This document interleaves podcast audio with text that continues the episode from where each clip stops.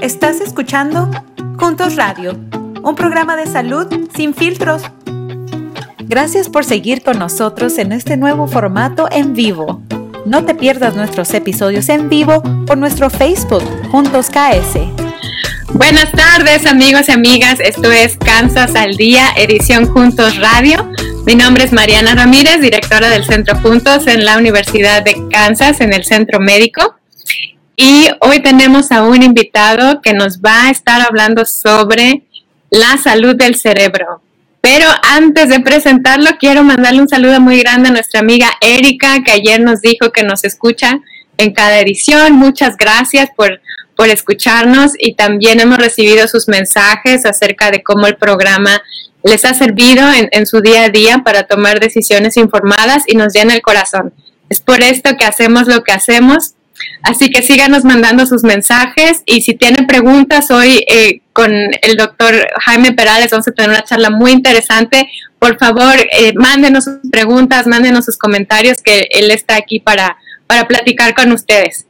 Ah, buenas tardes, Jaime. Un placer tenerte con nosotros. Hola, Mariana. El placer es mío, como siempre, hablar con vosotras y, con la vuestra audiencia. Un placer. Mil gracias. Y Jaime, tú estás representando al, Centro de Alzheimer de la Universidad de Kansas, ¿cierto? Es correcto. Yo trabajo en la Universidad de Kansas, en el Medical Center, el centro médico, y específicamente en el centro de Alzheimer. Y llevo ahí, sí, sí. Llevo ahí como unos, que, cuatro o cinco años casi ya, cuatro años yo creo, y dos antes con conjuntos también. Qué rápido, ¿verdad, Jaime? Ya hace cuatro o cinco años. Jaime y yo hemos trabajado juntos por, pues por, todo ese tiempo, desde que él entró a Juntos primero y ahora en el Alzheimer y, ha crecido nuestra colaboración y tenemos unos proyectos muy, muy padres que ahorita les vamos a platicar un poquito. Este, Jaime, el acento te delata, pero nos quieres platicar un poquito de, de dónde eres y, y, cómo es que llegaste a, a donde estás ahorita estudiando el, el Alzheimer, el cerebro. Sí, yo, yo soy de Valencia, que, está en la parte mediterránea de España, y vine a los Estados Unidos, pues lo que decía antes, hace, uh, dos, al final de 2014. Ah, vine porque mi, mi, esposa es de aquí, la conocí en Barcelona, que es donde vivía entonces, y, y luego nos mudamos aquí y es donde y, y os encontré a juntos y empecé a trabajar con vosotros y, y es un placer y ha sido un placer siempre trabajar con vosotros y espero que cada vez más, porque juntos hacemos todo mucho mejor. Juntos mejor, claro que sí. Y Jaime, ¿cuáles tu, ah, tus estudios antes de, de, que llegaras a los Estados Unidos? Ah, claro. Pues mira, hice la licenciatura en la Universidad de Valencia en la licenciatura en psicología. Eh, luego eh, fui a Barcelona e hice un máster en salud pública y un doctorado en salud pública básicamente también. Ah, cuando, cuando oye eh, la gente sobre los epidemiólogos ahora con el tema de los virus, epidemiólogos son, son personas de salud pública. ¿vale? Es, yo he hecho epidemiología, solo que no me dedico a virus, sino que me dedico más a temas de problemas de memoria, de salud mental, etcétera, etcétera. Son diferentes tipos de, de enfermedades y de temas de salud. Y también estuve un año en la Universidad de Cambridge, en Inglaterra, haciendo una estancia y, luego he estado aquí, pero también he hecho investigaciones conjuntas con proyectos en, en México eh, y otros lugares en Latinoamérica y en algunos sitios más que ahora mismo, bueno, eso, en Inglaterra, ya lo he dicho antes, y en algunos sitios más seguro. Ah, sí, hubo un proyecto que hicimos eh, muy importante de envejecimiento que era España, Finlandia y Polonia, era un proyecto europeo. y ahí vimos, por ejemplo, que, bueno, entendí mejor lo que era el envejecimiento saludable, que hay muchas eh, definiciones diferentes, teniendo en cuenta, hay algunas que son muy biológicas, otras que son más sociales o psicológicas, y depende de eso, eh, la gente, pues, eh, la gente envejece eh, mejor o peor. Depende de cómo entendamos envejecer con éxito. Bien inteligente, mi amigo, como ven. Eh, Jaime, platícanos más sobre este concepto de envejecimiento saludable. Muchas veces asociamos el envejecer con deterioro, ¿no? Nos hacemos, decimos la bola de años, ¿no? Nos, hacemos viejitos y, pensamos que, todo, todo se deteriora, incluyendo nuestra salud. ¿Cómo, ¿Cómo es esto de envejecer de manera saludable? Pues eso que comentas es, es una concepción eh, más antigua, aunque no tan antigua, porque cuando ayer estaba escuchando a Platón en un libro, en un audiolibro que tengo, y ya hablaba de envejecimiento saludable como lo entendemos más ahora, que es un tema más social. Pero eh, la medicina tradicional pensaba como envejecimiento saludable simplemente la falta de enfermedades físicas, ¿vale? Y esto eh, con el tiempo, y esto evidentemente sí que es verdad que a medida que nosotros mayores, pues por lo general vamos empeorando, de, vamos a tener más enfermedades. Es más probable que tengamos cáncer, es más probable que tengamos enfermedades del corazón ah, o problemas del cerebro como por ejemplo el Alzheimer. Pero luego, eh, si, no sé si conoce la gente la Organización Mundial de la Salud, pero eh, ya más adelante se dieron cuenta que la salud no es algo solamente, no es solamente la falta de enfermedades, sino que es el bienestar físico, psicológico y social. ¿Vale? O sea que, estar, estar contento también es bueno, o tener una estar satisfecho con la vida de uno mismo eh, también es salud. Vivir en un entorno que, no es peligroso también es salud. Un entorno que está, que tiene lugares, eh, oportunidades para comer sano, para, para eh, estudiar, etcétera, etcétera, todo eso también es salud. O sea que es mucho más complejo que la falta de enfermedades. interesante también en cuanto a la, el envejecimiento, perdón, a la salud del envejecimiento es que no todo el mundo que, se hace mayor va a desarrollar Alzheimer u, otras demencias que son eh, trastornos del cerebro o, enfermedades del cerebro. con la edad, la gente va ganando en sabiduría. O sea, tenemos la, esta imagen de típica persona barbuda, muy mayor, que sabe todo y que toda la familia va, o, todo el pueblo va a aprender de él y preguntarle cosas, ¿no? Como dicen, ¿no? Más sabe el diablo por viejo que por diablo.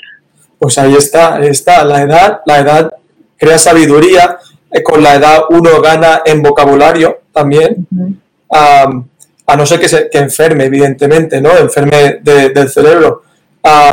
Y, tan pronto como los 30 años sí que es verdad que vamos perdiendo algunas capacidades, pero no de una forma que nos vaya a afectar la vida, ¿vale? Eh, ahora, si desarrollamos demencia, eh, que son enfermedades del cerebro, como ya he dicho antes, ahí pues sí que nos afectará de una forma que nos afecta la vida, ¿no? Que, no podemos trabajar o nos afecta la forma que nos relacionamos con otros o no podemos conducir ya bien o, o cocinar lo que cocinábamos antes también, ¿no? Etcétera, etcétera. ¿Y cómo, Jaime, los latinos tienen, uh, cuál es su riesgo de desarrollar esta, estas demencias que platicas? Vale, pues hay, hay estudios, pero podrían haber más, la verdad. No hay, no hay demasiados estudios. Eh, y cuando hablamos de los latinos, estamos hablando de, la gente, de los latinos en Estados Unidos, ¿vale? No estoy hablando de, de latinos, gente latinoamericana o gente en España, o gente en Brasil, o gente en México, etcétera, etcétera. Estoy hablando de gente en Estados Unidos. Y, lo digo, hay pocos estudios, por lo general parece haber un consenso de que la probabilidad es del 50% más alta que la de los blancos no hispanos. O sea, un poco más, tampoco mucho, ¿eh? no es el doble, sino un poquito, la mitad del doble, ¿vale? Digamos, que blanco no hispano. Y hay dos estudios ahora mismo que miran eh, eh, dos eh, tipos de, trastornos de, la memoria específicos que se llama deterioro cognitivo leve. Uno de esos es mi, estudio ah, y otro se ha hecho en la Universidad de San Diego y se ha visto que parece, estar más, eh, parece esto pasar más a los hispanos de ascendencia caribeña. Ahora, no tiene nada que ver realmente con que sepamos, con cosas genéticas, definitivamente no con la raza, porque la raza no es más que que eh, algo, social, una creación social, sino que tiene más que ver con el acceso que tiene uno a la educación, el acceso que tiene a comer sano, el acceso que tiene a, poder ir a, la clínica, ¿no? al médico, para eso, para poder hacer ejercicio, para poder comer mejor eh, y hacer cualquier cosa que sea buena para el corazón, dormir bien, etcétera, etcétera. ¿Y cómo, cómo impactan todas estas cosas que, que dices, comer bien, hacer ejercicio, eh, estar estimulado intelectualmente, cómo pueden ayudar a prevenir las demencias? Pues todas estas cosas, eh, todas estas cosas eh, ayudan a reducir el riesgo. No se sabe exactamente los mecanismos. Lo que, lo que se sabe, lo que parece ser es que todo lo que sea bueno para el corazón es bueno para el cerebro. Lo más simple es que el corazón lo que hace es irrigar el cuerpo entero con oxígeno, ¿no? Entonces, una de las ideas es que cuanto mejor lleve el oxígeno al cerebro, más tiempo van a vivir las células de tu cerebro, ¿vale? Luego hay otras mil cosas más que son más complicadas. Por ejemplo, luego también está que dormir bien parece que, que despierte unas, unas hormonas, ¿vale? Que lo que hacen es que acaban limpiando eh, tu cerebro de una proteína que pensamos que daña el cerebro, que se llama la proteína betamiloide. Y cuando uno duerme bien, esas, esas cosas que limpian las proteínas malas, no son las proteínas de la carne, por cierto, son otra cosa, ¿vale? Las limpian y, y, dejan el cerebro bien limpito para, que, para, tener más, para estar más sano, ¿no? Eso, es otra, eso es otra de las, eh, de las cosas que se ha visto. Pero hay y bueno, por otro lado también es que el cerebro, también hay lo que son accidentes vasculares, ¿vale? Como pequeños infartos que pueden pasar en el cerebro. Pues evidentemente cualquier cosa que es buena para el corazón va a crear, va, a ser buena para las, las, arterias y las venas que tenemos en el cerebro también. Porque como, como posiblemente saben, es eh, aquí también nos llega sangre, si no, no podríamos, no podríamos vivir. ¿Vale? Entonces, lo que, un infarto acaba siendo que, que lo que en la arteria o la vena, ¿vale? Lo que lleva la sangre se tapona y, no pasa la sangre. Y entonces, como no pasa la sangre, no pasa el, oxígeno al cerebro, o sea, a ese tejido y se muere. Pues eso puede pasar en el cerebro también. Nos puede pasar en el cerebro o en cualquier parte del cuerpo.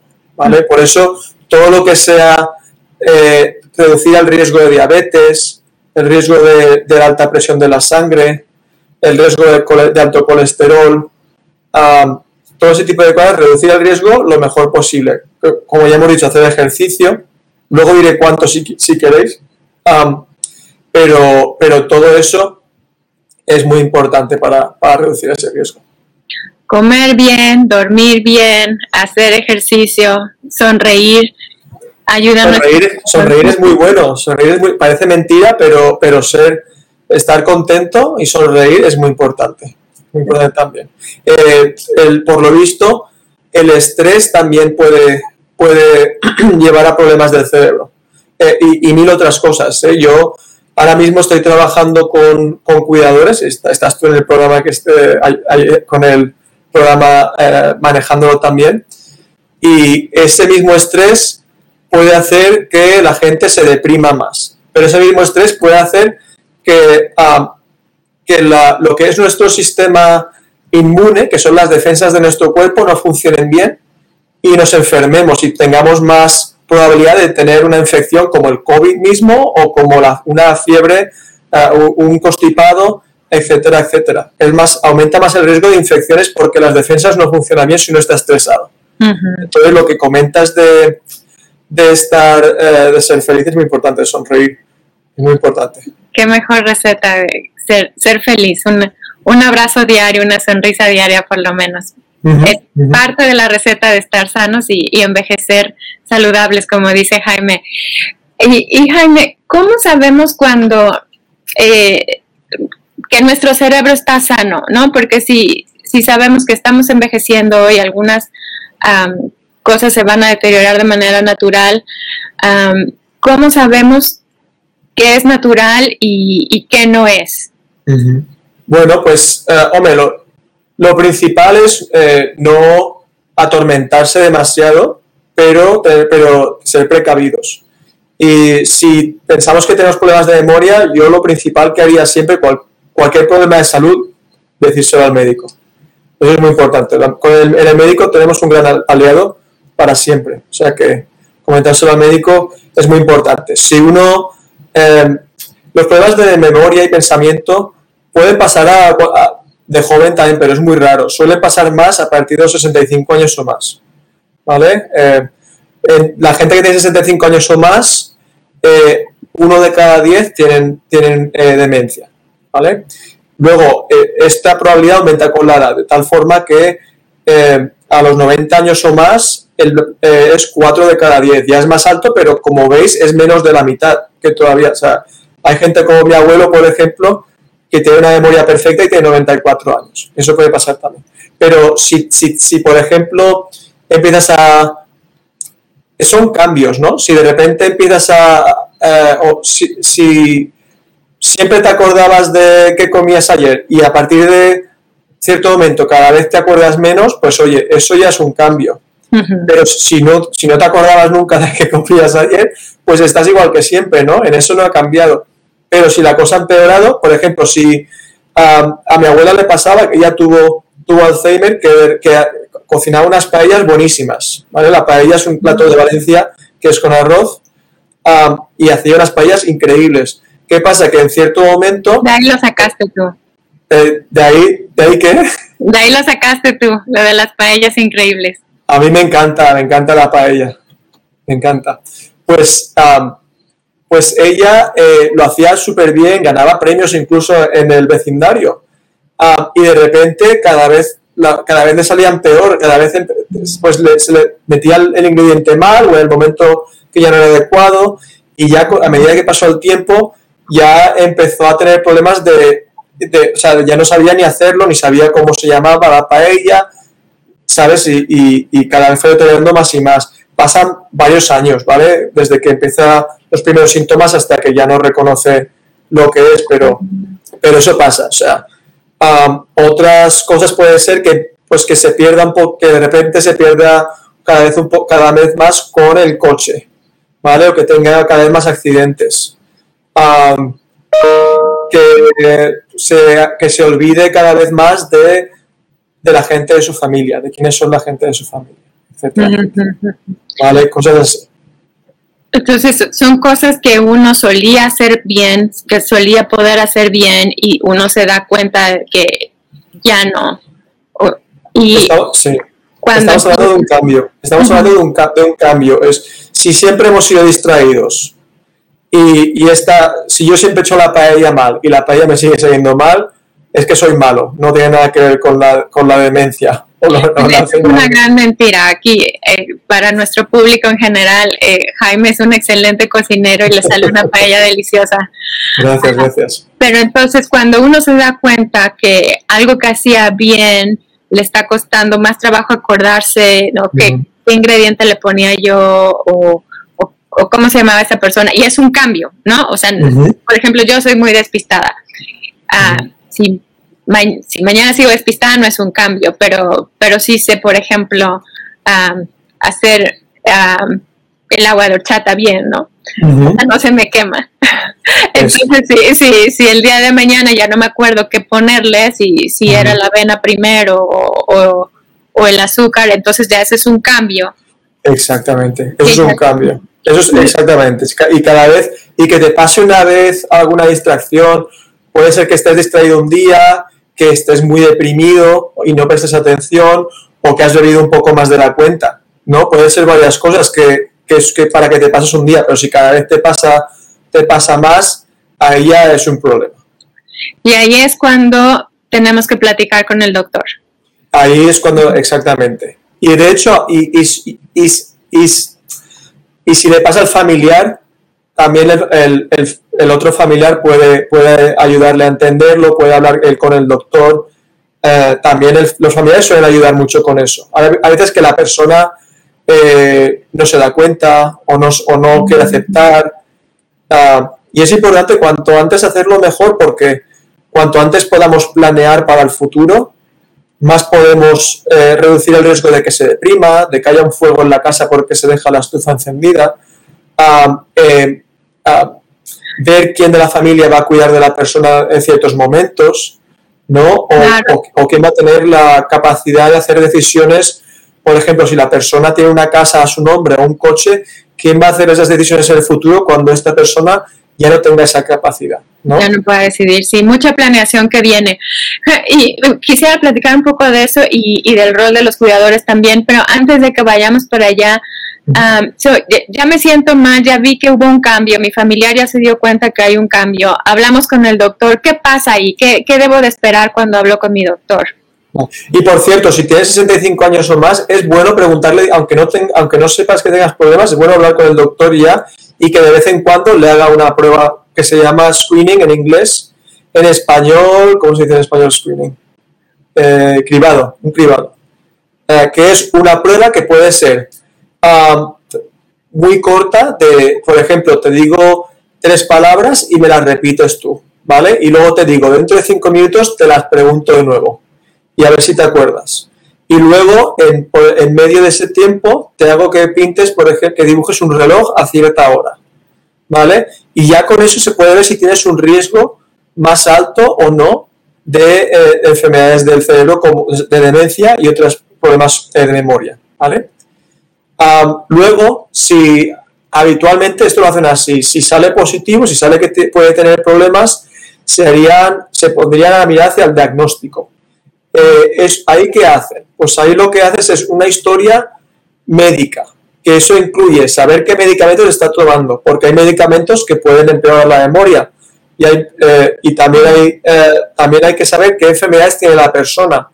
Si está deprimido, a lo mejor es la depresión que, que le está afectando eh, la memoria o le está afectando la, la atención, por ejemplo. También otras enfermedades que aumentan el riesgo, como ya hemos dicho, la diabetes, la obesidad, el fumar, cosas así. Luego hay que mirar la historia familiar. si la persona tiene varios familiares con Alzheimer, no quiere decir que va a desarrollar Alzheimer, pero sí que es verdad que puede aumentar el riesgo. Especial, especialmente si sus familiares desarrollan Alzheimer antes de los 65, ¿vale? Porque esto a veces tiene que ver con una mutación genética.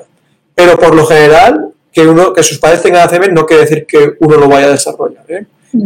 quizá puede ser un poco más, eh, un poco riesgo un poco más elevado, pero no tiene casi nada, poca cosa.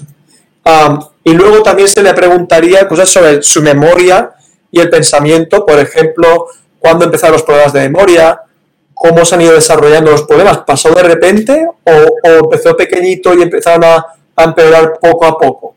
Y ahí ya se pueden ver, por ejemplo, si tiene un patrón que es un que fue un ataque eh, un ataque al cerebro o fue o es Alzheimer que va más despacito, por ejemplo. un segundito. Y, luego además, bueno, si, si, si, quieres preguntar, quería decir que, que, es un poco más complejo. Luego también se pregunta a otra persona, a otro familiar, eh, por cosas parecidas para tener otro punto de vista. No, mil gracias. eso quería repasar para que si alguien de nuestros amigos en la audiencia siente que está teniendo un cambio así, va a hablar con su doctor, estas son las cosas que, puede esperar, ¿no? Que el doctor le haga una prueba de memoria, ah, que revise su historial médico, que vea si otras personas en su familia han tenido Alzheimer antes de los 65 y todo esto es necesario para poder hacer un diagnóstico y ya con el diagnóstico entonces ya empieza otra fase. Eh, una pausa rapidito acá. Tenemos un comentario de la audiencia, una pregunta. ¿Cómo dormir bien si hay problemas físicos que me lo impiden? Ah, ahí, hay que hablar con el médico, pero eh, sin intentar hacer ejercicio, eh, evidentemente teniendo en cuenta sus problemas físicos, o sea que tiene que hablar con el médico para ver cómo puede hacer ese ejercicio. El ejercicio puede ayudar mucho. Luego, si le ayuda a dormir eh, poniéndose cierta música, no, viendo, no mirando el móvil antes, porque eso le puede quitar el sueño. Eh, eh, si puede ser, a mí me ayuda, por ejemplo, estar muy a oscuras, pero depende de la persona, cada uno es un mundo, ¿no? depende, depende mucho de, de, cuáles son las preferencias, pero por lo general, lo del móvil y, y el estar lo menos estresado posible, si tiene si tiene mucho estrés, que hable, hablar con un psicólogo, con un consejero también para ayudarle con eso. Eh, y el ejercicio, por lo general, el ejercicio ayuda a casi todo. O sea, claro. sí. sí. Y totalmente de acuerdo con lo del móvil. Yo lo empecé a hacer para mí misma porque noté que después de ver el, el, teléfono celular me costaba más trabajo dormir y ahora trato de, de dejar un tiempo antes de, de, dejar el teléfono aparte un tiempo antes de dormir y, y he notado la diferencia. Entonces, personalmente funcionó, pero lo que dices tienes toda la razón, hablar con el médico es, es la mejor opción después de tratar estos uh, consejos de hacer ejercicio y, el móvil y la oscuridad. Uh, entonces, ¿qué pasa cuando ya, ya tenemos el, el diagnóstico? ¿Hay, ¿Hay un tratamiento? O, bueno, o quería, decir que, quería, decir que, todavía, aparte de eso, todavía hay más cosas. A veces eh, también se puede hacer pruebas de sangre, también se puede hacer eh, imágenes del cerebro uh, y más test de memoria se puede hacer también. Depende mucho de la situación. ¿eh? hay veces que está muy claro y hay veces que está más complicado. Uh, y entonces ahí, depende de lo que sea, pues se le dará una cosa u otra. Hay, hay medicamentos, ¿vale? Por ejemplo, eh, si la persona tiene Alzheimer, eh, bueno, primero, puede ser que tenga una demencia que es muy raro, pero demencias que se pueden curar, que hay, muy pocas. Pero, por ejemplo, la falta de vitamina B12 eh, o problemas con la tiroides pueden llevar a esto. ¿Vale? Y luego lo más común es que alguien tenga Alzheimer. Si tiene Alzheimer, a curarse, por desgracia, todavía no se puede curar, pero hay muchas cosas que se pueden hacer para mejorar la calidad de vida. ¿Vale? Pues, por ejemplo, uh, primero de todo, hay medicamentos para ralentecer lo que es la pérdida de memoria. O sea, perderás, seguirá perdiendo memoria, pero más despacito que antes, ¿vale? Uh, luego hay cosas que se pueden hacer para mejorar la calidad de vida. Por ejemplo, si todavía, todavía la persona puede hablar y todo eso, pues lo que es psicoterapia puede ayudar mucho.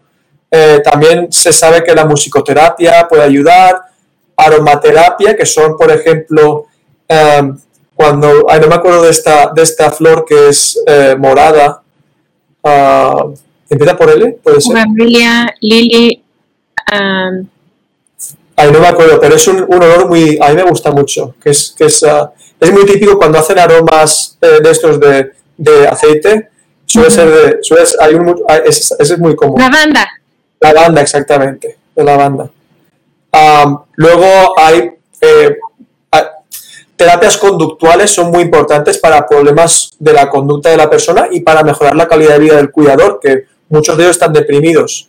Sí, ¿vale?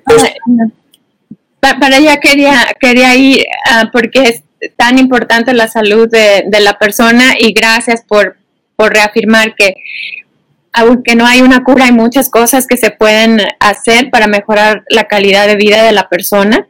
Uh -huh. um, y, qué pasa con la persona que la cuida, ¿no? Tan importante su salud como, como la del paciente, porque uno no puede dar lo que no tiene y si no está sano no puede cuidar. ¿Qué recursos hay para las personas que cuidan de personas con Alzheimer? Eh, pues, por ejemplo, hasta hace nada teníamos, tenemos, bueno, seguimos teniendo un estudio, solo que no estamos escribiendo ya. Dentro de poco tendremos más, que es un programa de mensajes de texto para ayudar a los cuidadores a cuidar de sí mismos y de sus seres queridos. Les enviamos mensajes, uh, por ejemplo, para entender cuando la persona a la que cuida está deprimida o tiene problemas de conducta, por ejemplo, que se enfada mucho o dice cosas que antes de la enfermedad no serían aceptables, pues aprender a entender eso dentro del contexto de la enfermedad para lidiar mejor con ello. También para encontrar recursos en la comunidad para eh, ayudas económicas o cómo poder eh, tener, eh, turnarse con los familiares o contratar a, alguien para que les cuiden durante horas de trabajo, por ejemplo. Uh, hay muchas formas en las que estamos ayudando. También enseñamos técnicas para, uh, para hacer relajación, técnicas de relajación, uh, formas para mejorar lo que es el bienestar, por ejemplo, eh, ¿por qué tres cosas pequeñitas estás agradecido cada día? Eso puede ayudar mucho a, tener un mejor bienestar, porque uno se hace más consciente de la suerte que tiene, a pesar de todo lo que le esté pasando alrededor, ¿no? Claro, sí, no, me encanta. Eh, Jaime, se nos acaba el, el tiempo, uh, pero te quería decir un mensaje final y si la gente está interesada en acceder a los recursos que, que platicas, en participar en tus programas, ¿cómo te pueden contactar? So, mensaje vale. final y, y, cómo te pueden contactar. Vale, primero, ¿cómo me pueden contactar? Me pueden llamar al 913 588 3716 y si me quieren escribir por eh, correo electrónico es J de Jaime, ¿vale? J Perales arroba kumc.edu. En cuanto a, en cuanto a consejos, si son niños, estudiar, cuanto más mejor, porque eso puede reducir el riesgo. Eso no lo he dicho antes. Si no tienen demencia, si están sanos del cerebro, pues hacer ejercicio, eh, comer bien, todo lo que hemos dicho antes, llevar un, estado, un, eh, un, estilo de vida saludable. Y si alguien tiene problemas de, de memoria o su familiar, que vayan al médico. Perfecto. Muchísimas gracias, Jaime. Ha sido un placer, como siempre, platicar contigo. Gracias por compartir esta información con nuestra comunidad. Gracias a toda la gente que nos escucha en el podcast de Juntos Radio. Gracias a nuestros amigos de la Comisión de los Latinos y los Asuntos Latinoamericanos en el estado de Kansas. A todos nuestros amigos de KELAC les mandamos un abrazo. Muchas gracias, Mariana. Esta, Mariana, como siempre, atrás de bambalinas, ah, hace esto posible. Eh, y les mandamos un, abrazo muy cariñoso. Nos vemos en dos semanas. Vamos a estar hablando sobre el COVID, las actualizaciones más, más recientes. Ah, y por mientras tanto, use su mascarilla, mantenga su distancia y vacúnese. Muchas gracias, Jaime. Muchísimas gracias y un abrazo a todos. Hasta luego. Puedes encontrarnos en nuestras redes sociales como Juntos KS. Suscríbete a nuestro canal de YouTube para ver todos nuestros video podcast. Encuéntranos en todas las plataformas de podcast como Juntos Radio. Para más recursos en español, visite las páginas de Medline Plus, Centros para el Control y la Prevención de Enfermedades y los Institutos Nacionales de Salud, las cuales encontrarás en las notas de este episodio. Esta es una producción en conjunto con el Centro de Juntos y la Biblioteca Nacional de Medicina, y todos los derechos están reservados.